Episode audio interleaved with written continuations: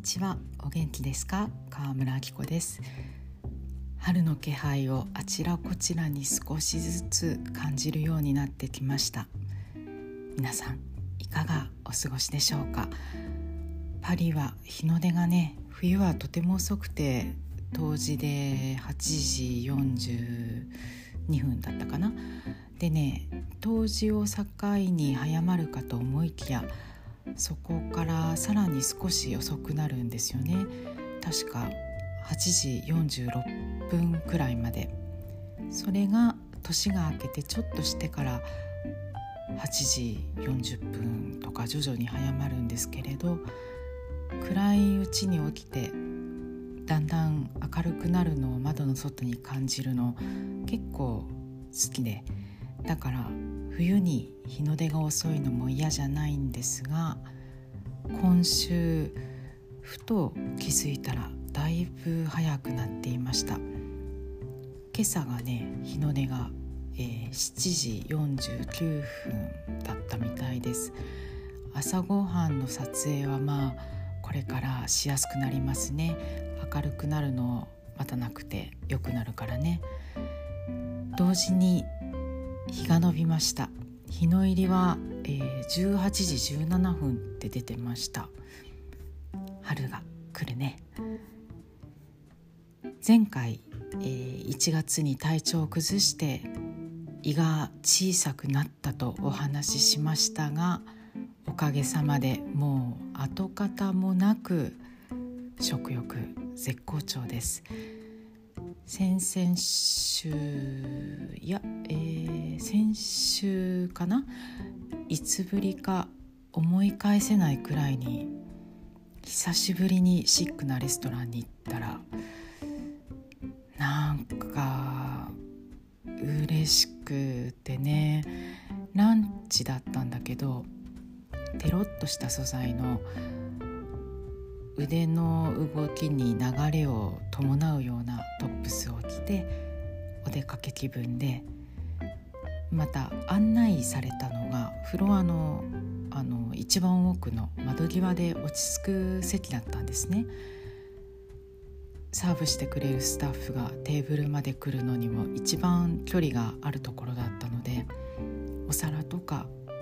飲み物が運ばれてくるその動線を目で追うのも楽しくてレストランって素敵な場所だなってウキウキしました。ビストロでのランチも今とっても楽しくてですね。この半年私本当に外食していなかったんですね。サンドイッチ以外。うん最近になって状況は何が変わったかといったら屋外でのマスクがマストではなくなったってことくらいだと思うんですけれどまあ春を感じているのも大きいのかな。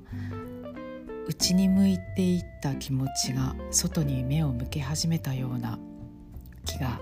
しています。そうするとね途端に書きたいことがたくさん出てくるんだよね。面白いよね本当。ビストロご飯巡りもスケジュールを組んで、えー、再開したいと思っています。ビストロのコラムの連載もね更新しないまま随分と経ってしまっていつどのタイミングでどう再開するのが良いかなと考えているところです。そんなわけですっかり元気になりまして春も感じ始めてそうお散歩が増えました。なんかね本当ほんの少し寒さが和らいで朝からお昼にかけての気温の上がり方にぐんと勢いがついたのを感じると歩きたくなるんだよね。だからこれまでは例えばその日のうちに回ろうとしているうん目的地が5箇所あったとしてちょっと前まではその合間の移動にあのちょこまかとバスに乗っていたのを全部歩いて回っちゃったりともかく歩くのが増えますね。私ね日々の活動が本当パトロール的っていうかちょっと様子を見ていこうか見ておこうかみたいな巡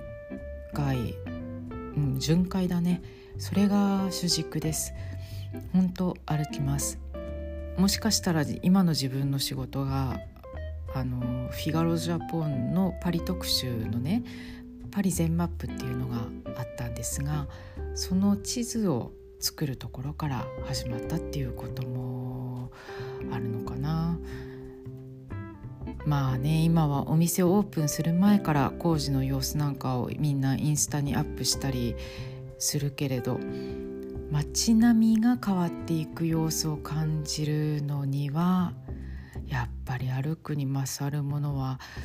ないと思うんだな。だいたい好きですね歩くの。で私サンドイッチの連載をあのアンドプレミアムという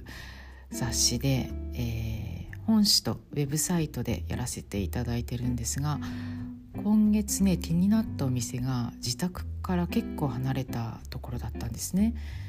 で取材をするか決めるまでにいつも何軒か候補を選んでそれぞれ何度か食べに行ってでお店を決めたら取材依頼をしに直接お店に出向くんですが今回はね普段全く行かないエリアでそのまま家に帰るっていうのが何とも味気ない気がしてね取材依頼をしに行った日だったかな地図を見てあのモンマルトルまで2キロ弱で行けると気がついて寄り道することにしたんです。で年が明けてから行きたいと思いながら行けずにいた深夜パンという日本人のパン職人稲垣信也さんのお店がモンパルトルの丘にあります。あそう。あのー、私深夜さんの食パンのことをこのポッドキャストで話してえっとね第6回です。その後に何人も食パン目当てに行かれた方がいるみたいなんですね。深夜さんから聞いています。もうねその方々ごめんなさい。お知らせしないままでだいぶ経っちゃいましたがあの食パンね幻になっちゃったんですよ。1ヶ月するかしないくらいで終わっちゃったと思う。日曜日限定で売ってたんですが住民の方からくあの苦情がね来ちゃったんですって。食パンの生地をこねるのに使う機械の音がうるさいって。それでストップしたんですね。なんですが代わりに農家風ブリオッシュというのが登場して今は毎週末、えー、土日に変えます。今回はねそうえー、っとねあのもともとポトフの残りのお肉に玉ねぎを加えて作る煮込み料理があってミロトンっていうんですけれどそのミロトンを作ってね食べながら深夜パンにのせたら美味しそうだなと思って食べきってしまう前に買いに行きたかったんですね。ミロトンって材料だけ聞くと、まあ、あの牛肉と玉ねぎだから牛丼の具みたいなんですけどでもねあのビネガーを加えて仕上げるんです。だからちょっと酸味があるの。それをね深夜パンとね食べてみたかったのね、えー、深夜パンはあの古代麦の粉で作るパンが看板商品で陳列台に並んでるんですが麦の風味がしっかりしているしパン自体がうん単体で味わい深いからもうチーズと合わせるだけで十分っていううん美味しいお米は塩むすびで食べたいってなるのに通ずるパンだと思うんだけどなんかねミロトンはねうん合わせたくなったんですね。でね実際、まあ、パンを買ってきてミロトンを乗せて食べたら思い通りの味で大満足でしたいい組み合わせだったなと思うだけどそれがね買いに行った時にパンの切り口を見ていたらあの深夜パンで売っているパンはどれ,、うん、どれも、まあ、大体量り売りなんですね。で欲しい分を伝えてこんぐらいっていう風に伝えて大きなパンを切ってもらうんですけれどそれをね見てたらねマーマレードで食べたいなと思い始めてそれがなんか帰り道へいつしかオレンジの何かと合わせたいって口の中の欲求が変化してですね、オレンジと何かみずみずしい何かと合わせてってするとしたら何がいいかなってポワポワと想像していたらセロリいいんじゃないかなって浮かんだんです。あとあのいつもお野菜を買ってる農家さんのアンディーブもまだまだ旬で美味しくて市場にね多くで回っているアンディーブは軟化栽培であの布で覆う栽培方法日を当てずに育てられるものですね。それだと白くて表面もつるんとしてて、まあ、大きさも揃っててだいたい結構20センチ弱かな。だけど私がその農家さんのスタンドにいつも出てくるのをね冬に楽しみにしているものは普通に畑で栽培されただからあの土がついて売られてるんですがこれはね本当にジューシーって言いたくなるくらいみずみずしくてうんまあ苦みもあるけれどあの爽やかな甘みもほのかにしてフルーツみたいなんですね。それがりんごとよく合います。りんごと一緒にサラダにする時はシードルビネガーを使って、えー、ドレッシング作ります。で今回もサラダにしようと思ってねセロリとオレンジとで作ったわけです、えー、そしたらそうなの。これがね意外に難しくてね。作り始めてからうーんどうしようってなりました。何が難しいってアンディーブとセロリの切り方がね自分がそれぞれを美味しいと思う食べたい切り方で切って合わせたら収まりがね悪いんだよね。美味しそうに見えない。味の組み合わせは美味しいんです。でもなんつうの？あのすんごいいい感じになる予定だったのになんか居心地悪くてムズムズして着替えたくなるようなお洋服の着方をしちゃったような感じだよね。そう。そう。ちょっとね残念。そうね。何がね問題かってねセロリ。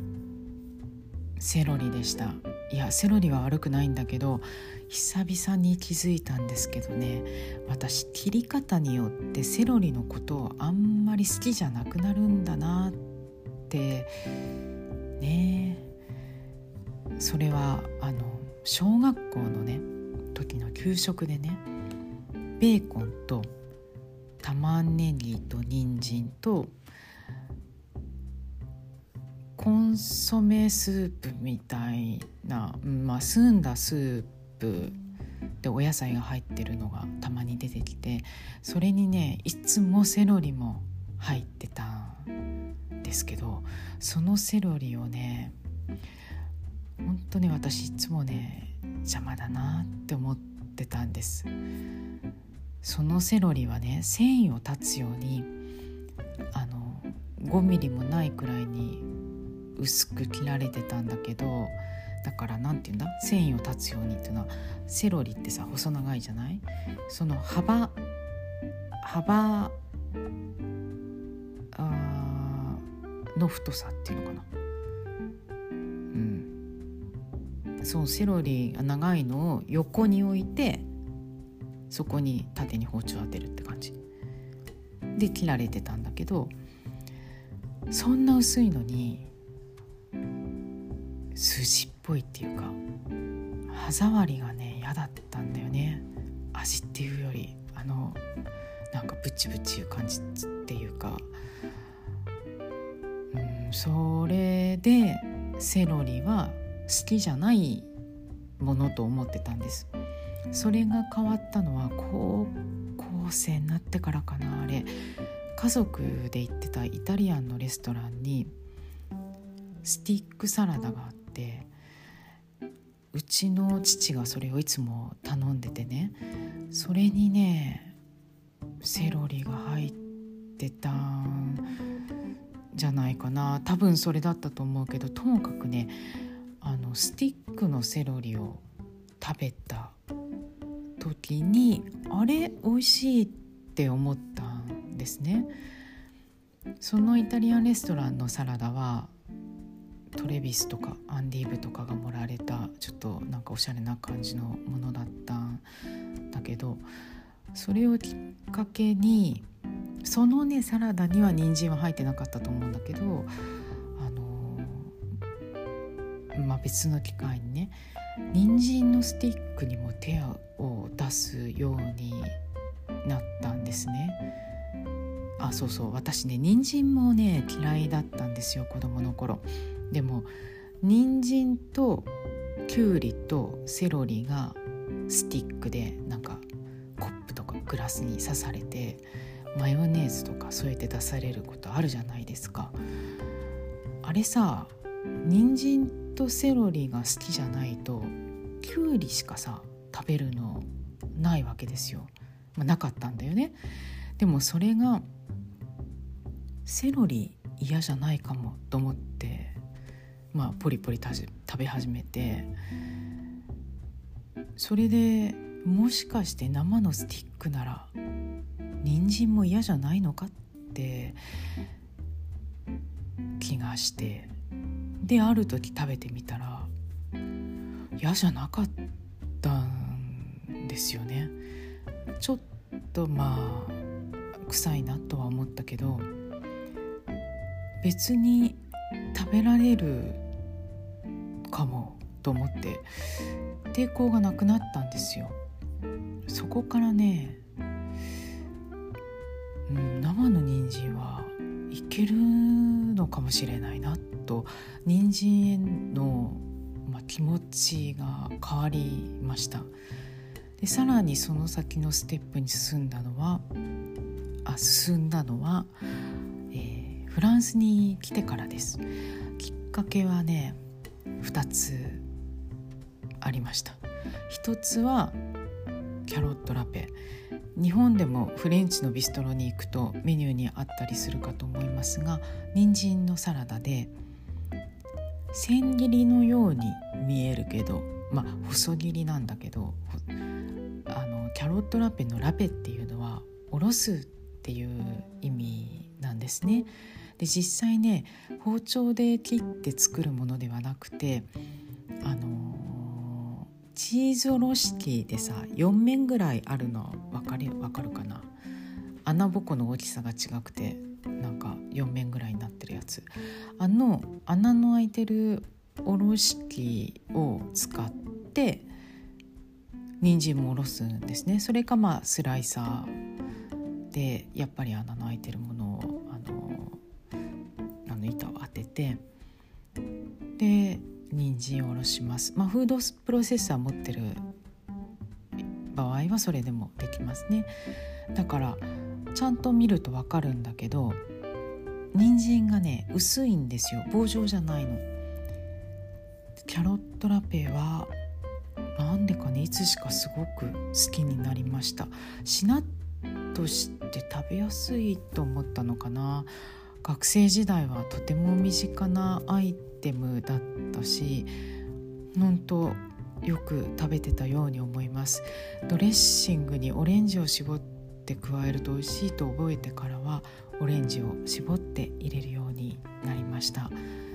でね、えー、2つ目のねきっかけはね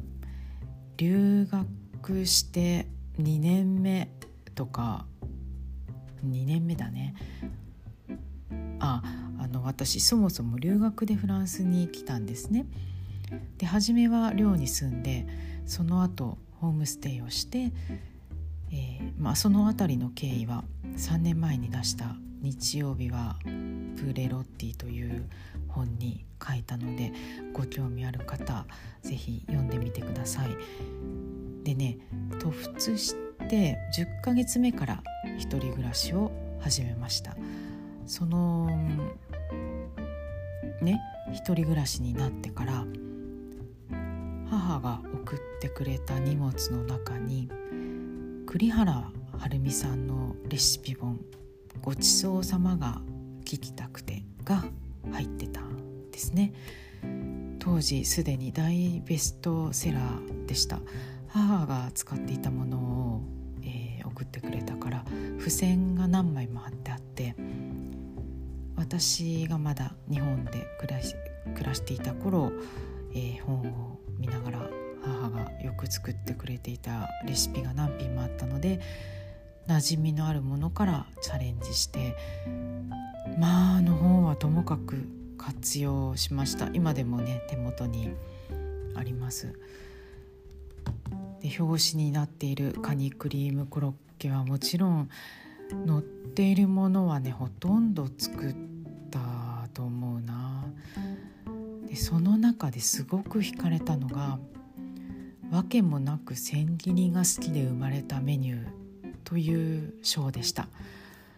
訳もなく千切りをするっていうねその文句にね、まあ、20代前半だった私はねそれこそ何でかわからない訳もなく惹かれたんですよね。その章ではようんと、7つのレシピが紹介されているんだけどそのうちのね2つが自分にはちょっと距離を感じるレシピだったんです。でねまあなんか距離があるとどこか憧れに近いような気持ちを抱いてこれ美味しそう作ってみようって感じじゃないのよね。うわこれ作ってみたいって思ったんだよね。それがかぼちゃの千切りサラダと千切り人参とツナのサラダでした。あのね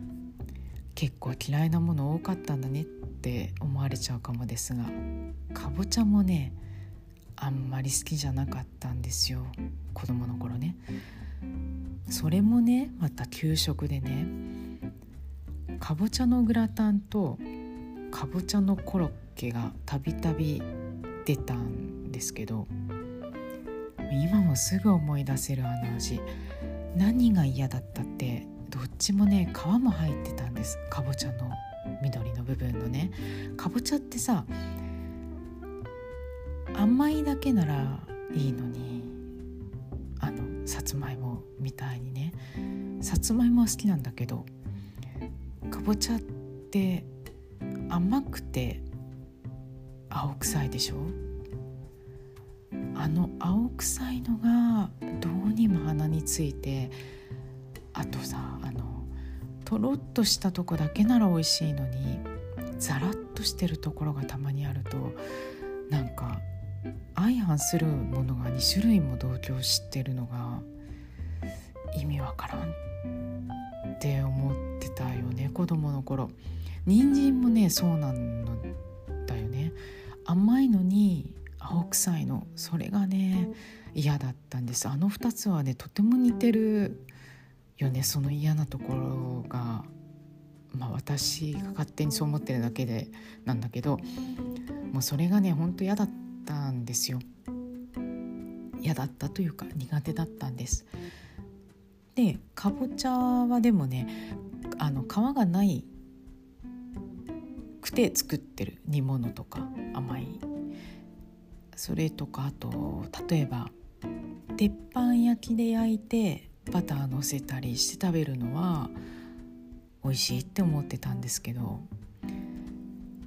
例えばプリンにしたりするとさまたあの独特の匂いが引っかかっちゃうんだよね。板トマって今でもあるのかな？とあるのかな？学生の頃ねよくあのタリアントマトっていうレストランでありカフェでもあるお店にお茶をしにケーキを食べに行ってたんですけど行くとね必ずパンプキンのタルトにする子がいて私あれいっつも分かんなかったな。なんか甘いのになんか青臭いよねって思ってたんだよね。今はもうねかぼちゃも好きでよく買います。でそのきっかけは栗原はるみさんのかぼちゃの千切りサラダがね大きかったように思いますね。美味しかったんですよね。作ってみたらかぼちゃを生で食べたことなかったですしね。かぼちゃへのガードが緩みましたよね。千切り人参とツナのサラダは今も自分の好みにアレンジしてだからだいぶ元のレシピとは味が違うんですがでも千切りにした人参とツナっていう組み合わせで、えー、作ります。好きですね。私はドレッシングに、えー、粒マスタードと蜂蜜を入れます。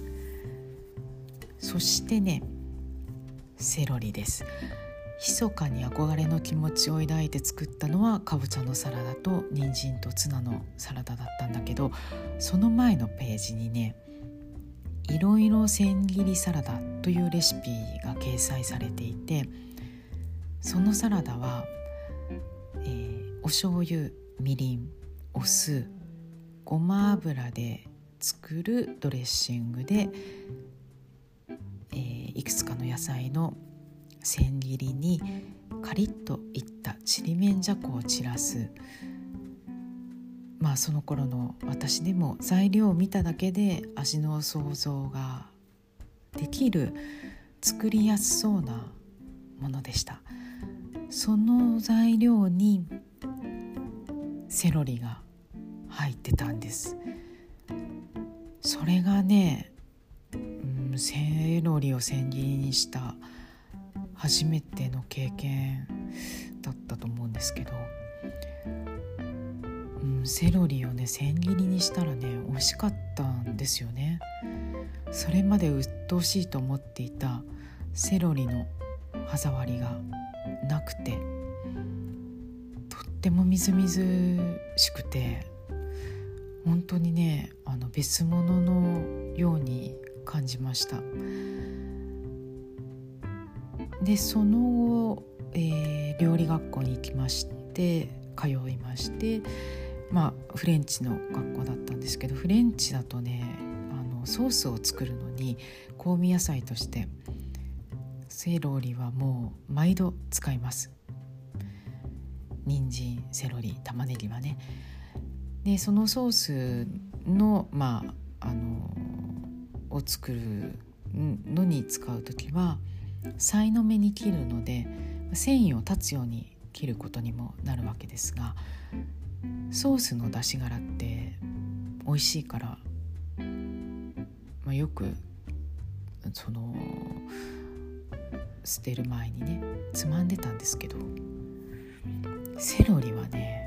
やっぱりね好きじゃなくてねいくら筋を取ってもね繊維を断つように切るセロリは、うん、今もあまり好きじゃないですね。でですねいろいろと話が遠回りしましたがアンディーブとセロリとオレンジのサラダの話に戻りますとアンディーブは白菜の葉が小さくなったような形状ででも葉っぱ自体はつるりんとしてるんですがこの葉っぱの、えー、長さを生かして切るのじゃなくて横にぶつ切りにした方がだからまああのセロリとは逆でアンディーブはねその繊維を断つような感じで横にぶつ切りにした方が私はなんだかみずみずしさが活かせる気がして好きなんですね。あと歯ごたえ。うん。あこれはねでも生で食べる場合です。火を通す時は、まあ、とろりんとする感じが出るのはあのうんそういうふうに横にぶつ切りにしない方がいいんで逆なんですけれど。あとサラダにねする時はその縦に千切りにするよりもとかよりもあの横にね繊維を立ってぶつ切りの方が盛り付ける時にね傘が出て間に空間ができるっていうかそうするとペシャッとしないからなんかボリュームが出て立体感もあので出て美味しそうに見えると思うんですよね。だけど横ににそのぶつ切りにしたねアンディーブと千切りにしたセロリっていうのがまあ想像しただけでもあんま綺麗に見えないじゃない？で実際にやってみても、まあ、いただけない感じだったんですよね。でそれで一度アンディーブの切り方は変えずにセロリをね繊維を断つように横2センチ弱くらいの幅で切ってみたんですね。で、まあ、見た目もあなんか好きじゃないなと思ってたんだけど切ったそばからそれをね食べてみたらびっくりしました。うわ嫌いなセロリだってほんとね久しくね嫌いだったセロリの感じに口の中で対面してなかったんだなとまざまざと感じました。でもってねこういう時って子供の時の嫌いだった感覚が即座に蘇るのね。びっくりしたよ本当も。まあそんなわけで結局ね6日日は作った。6日作り続けたかな。まあ悪くないかなっていうところにはうんまあ妥協と妥協の組み合わせみたいな感じの末に、えー、行き着くことはできました。ドレッシングはオリーブオイルと白ワインビネガー。それにオレンジの絞り汁と塩コショウででね、まあ、こう春がね近づいてくるとタンポポの葉っぱがあのフランスはマルシェに出てきてでちょっと苦みがあるんですね。でそれも加えました。あのチーズとねいいと思うあのサラダは今回はねもうほんとスプーンですくって、ま、食べて止まらなくなっちゃうゴルゴンゾーラを買ってそれと合わせたんですけど美味しかったすごい。深夜パンともねすごい相性良かったんだけどあのチーズとそのサラダの組み合わせよかったらやってみてください。ソフトタイプのチーズ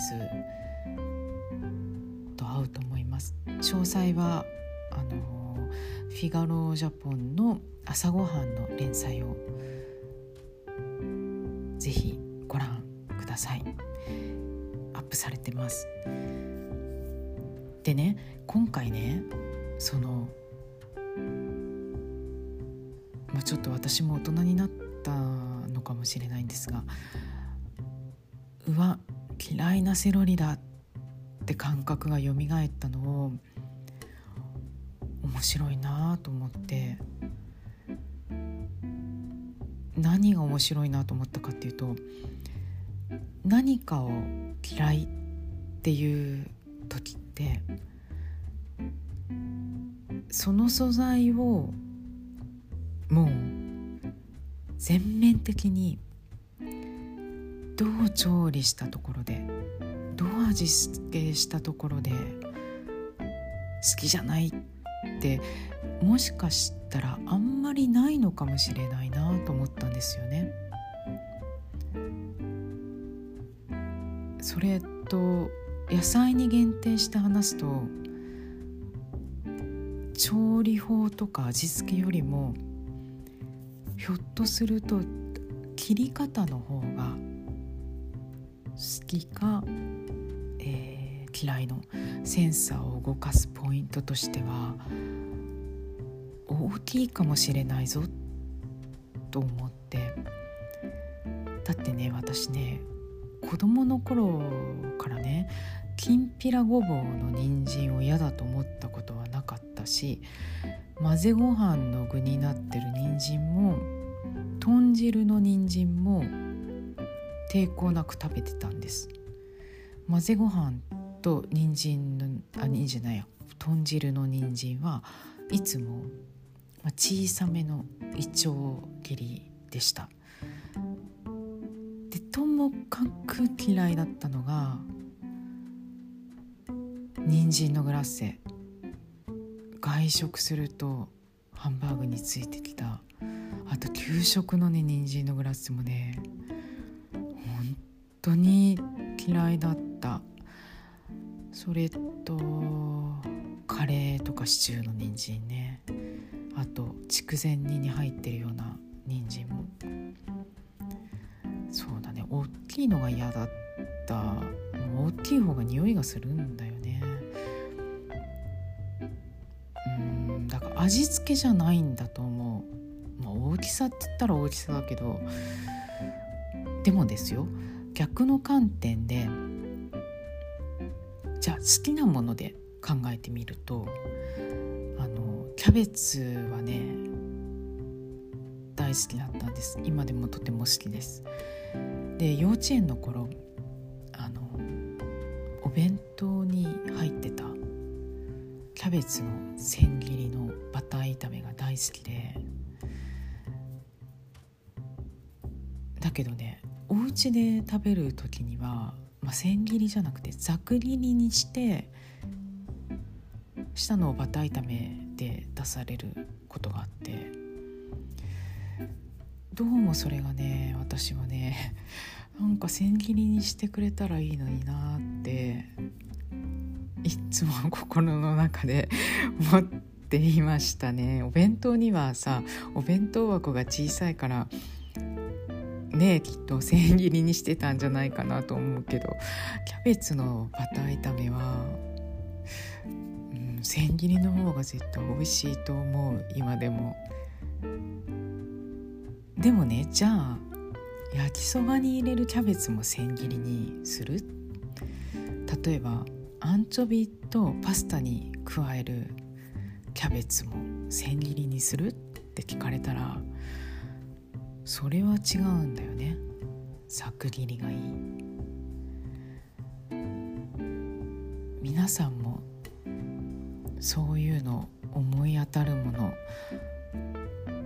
きっとあるんじゃないかなと思うんだけどどう？ですか？考えたらそりゃそうかってことなんだけどそんななんだろうお刺身とか切り方が重視されるものに限らず切り方によって美味しいとそうでもないっていう判別を知らず知らずのうちにしてるんだよね。でも確かにそうだよな私フライドポテトのレシピ本を持っていて一冊丸ごとフライドポテトの作り方でじゃがいもの種類から切り方も出てるんですがポテトっ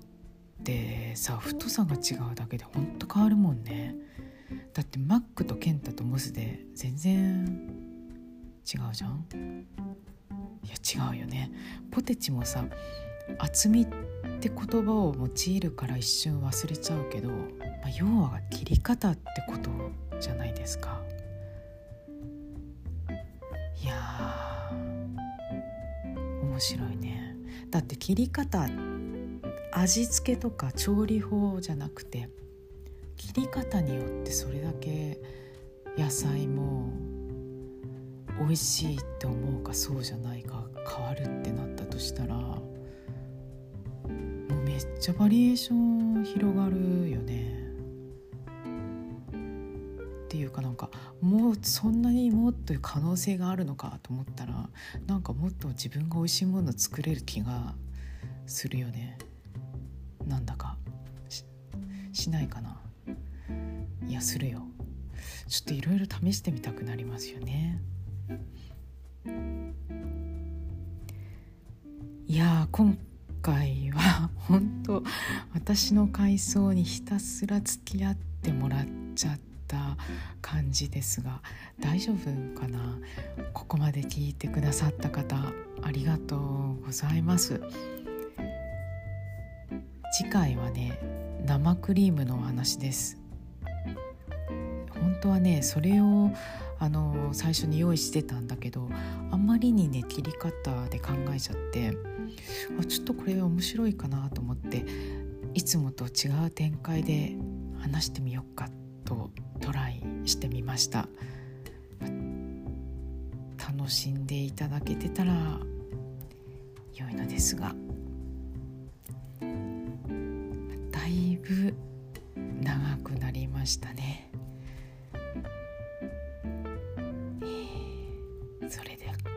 それでは今日はこの辺で終わりにしたいと思います、